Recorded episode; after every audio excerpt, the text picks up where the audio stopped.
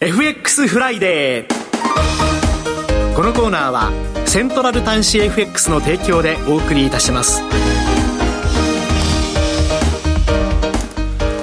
ここからはみずほ証券金融市場調査部チーフ為替ストラテジストの山本雅文さんにお話を伺ってまいります。山本さんとお電話がつながっています。山本さんおはようございます。おはようございます。よろしくお願いします。よろしくお願いいたします。さて足元の為替市場ですけれどもドル円相場、えー、今週8月29日に一時1ドル147円35銭まで水準を切り上げる展開となっておりました。足元の為替市場はどうご覧になっていらっしゃいますでしょうか？はい、あのまあ一旦上昇が終わ一服したんですけれども、下値も硬いというか、まあ、そんな状況かと思うんですね。はい、で、あの25日のジャクソンホールのですね、あのカパーウェル議長の発言、まあこちらもですね、まああのあのその発言前まではですね、要は中立金利の推計値が情報修正される、まあそうすると、まあより大幅なあのあの金利政策金利水準をですね、あの引き上げる必要があるとかですね、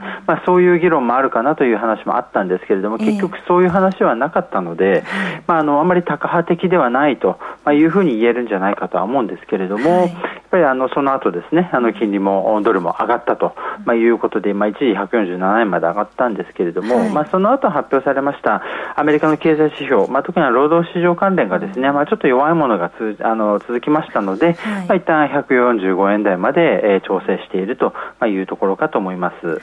まあはい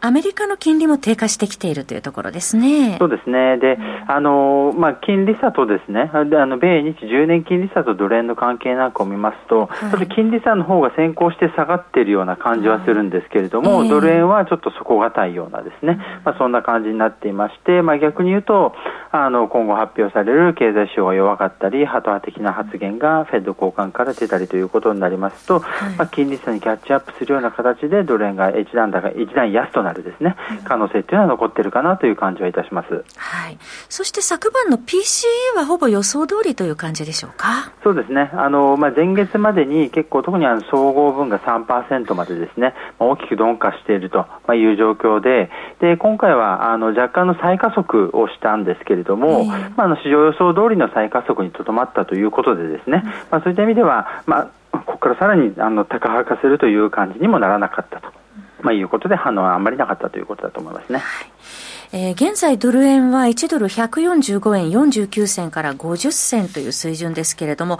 これから1週間までの先のですね、予想レンジをお聞かせいただけますでしょうか？はい、あの、144円ちょうどから148円というふうに見ています。はい。はい。あの、テクニカルなどのポイントなどはございますか、今？はい。やっぱりまだですね、これあの、まあ、一方向に上昇してきたということで、目先その、長期的にですね、すごい重要になる水準っていうのがあまり近くにないという感じになってるんですね。はい、まあ、上値の151円95銭とか、節目の150円とか、まあ、その辺があたりはまあ近いんですけれども、まあ、下の方は割とスカスカかなという感じはいたします。はいえー、さて、足元から来週に向けての注目材料、また9月に入りましたので、えー、今月のポイントなどもお聞かせいただければと思います。そうですね。あの、まあ、今月ということで言いますと、やっぱりアメリカのですね、FOMC が9月22日にありますので、はい、えー、まあ、そちらでの、まあ、あの、今後の方向性をどう示すか、実際に、まあ、あの、追加利上げがあるのかどうかっていうところが、まあ、焦点と。で、まあ、それに向けてはですね、あの、まあ、アメリカの重要経済指標、えー、それから、あとはフェッド交換発言と、まあ、いうことかと思います。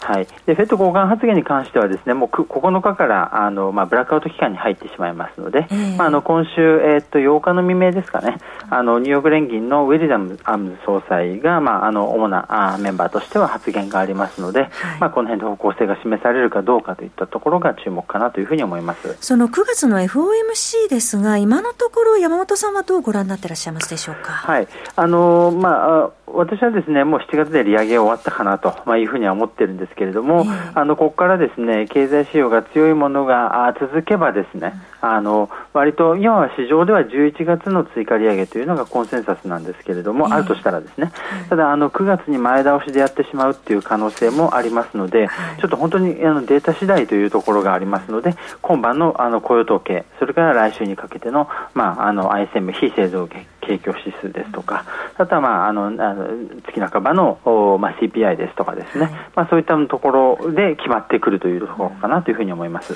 まず今晩のアメリカの雇用統計次第で、ちょっと水準が変わる、えー、可能性もあるというところですかね。そうですね。あのこのところ労働市場指標あの、まあ、新規失業保険申請件数は、まあ、あのあまり増えてないということで堅調なんですけれども、それ以外のものがちょっと弱かったので、あの雇用統計でですね特に非農業部門雇用者数、まあ、こちらあの、まあ、18万人台まで前月比で鈍化してきていますのではい、で今回、17万人までさらに鈍化するという予想なんですよね、はい、まあ、その辺があの確認されると、まあ、一段のドルドル安ということになるわけですけれども、また強いとですね、えー、あ意外とやっぱりまだアメリカの労働市場は強いと、まあ、いうことになってですね、例えば147円台という展開もありえますので、まあ、ちょっとこの結果次第で大きくこの水準感、来週の水準感がですね変わってくるかなというふうに思います。はい。アメリカの雇用統計、えー、今晩発表予定、これが注目というところですが、はい、えー、その他ですね、山本さん、注目の通貨ペアございましたら、お願いします。はい、あの、来週のイベントとの関連もありまして、カナダドルが注目かなというふうに思います。はい。はい。あの、カナダドルの大円相場は、足元、まあ、108円ちょうど前後で推移しているということなんですけれども、はい、あの、6日に、えー、中銀の金融政策決定があります。まあ、これは5%で据え置きということと、あとは8日に、あの、カナダの雇用統計があ発表予定になっていまして、あのカナダは雇用統計、あの前月あの、マイナスだったんですよね、はい、あと失業率が上昇傾向と、まあ、いうことがありまして、まあ、この辺あの弱い数字が続くということになりますと、まあ、カナダドルが下がるということもありますし、あのまあ、カナダとアメリカって割と連動していますので、はい、アメリカも悪くなるんじゃないかということで、ドル円にもちょっと影響があるかなということで注目しています。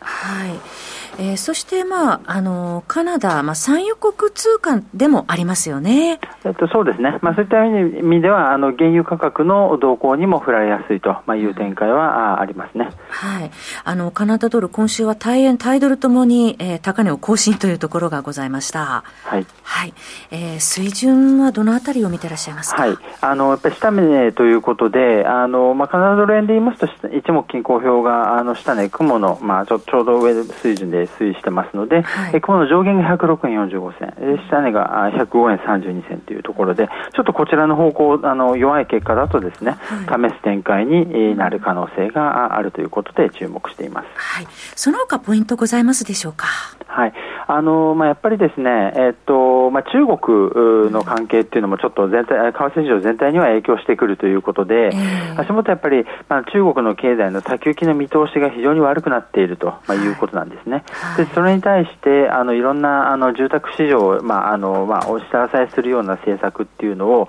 小出しに出しているんですけれども、えー、ちょっとこれであの見通しが変わるかどうか、うん、あまあ確信が持てないという状況なんですね。はい、そういった意味ではなかなかその中国の景気が良くなって資源価格が上がって資源高になるっていう資源価格通貨高っていう展開はちょっと今のところ想定しにくいというところです。ただ一方で人民元相場とかですね資源価格なんかが割とちょっと底入れ感も出てきていますので、えー、悪い内容を織り込んだ可能性もありますので相場の動きもちょっと注意する必要があるかと思っています山本さんどうもありがとうございました。ありがとうございました。みずほ証券金融市場調査部チーフ為替ストラテジスト山本雅文さんでした。FX フライデー。このコーナーはセントラル短資 FX の提供でお送りしました。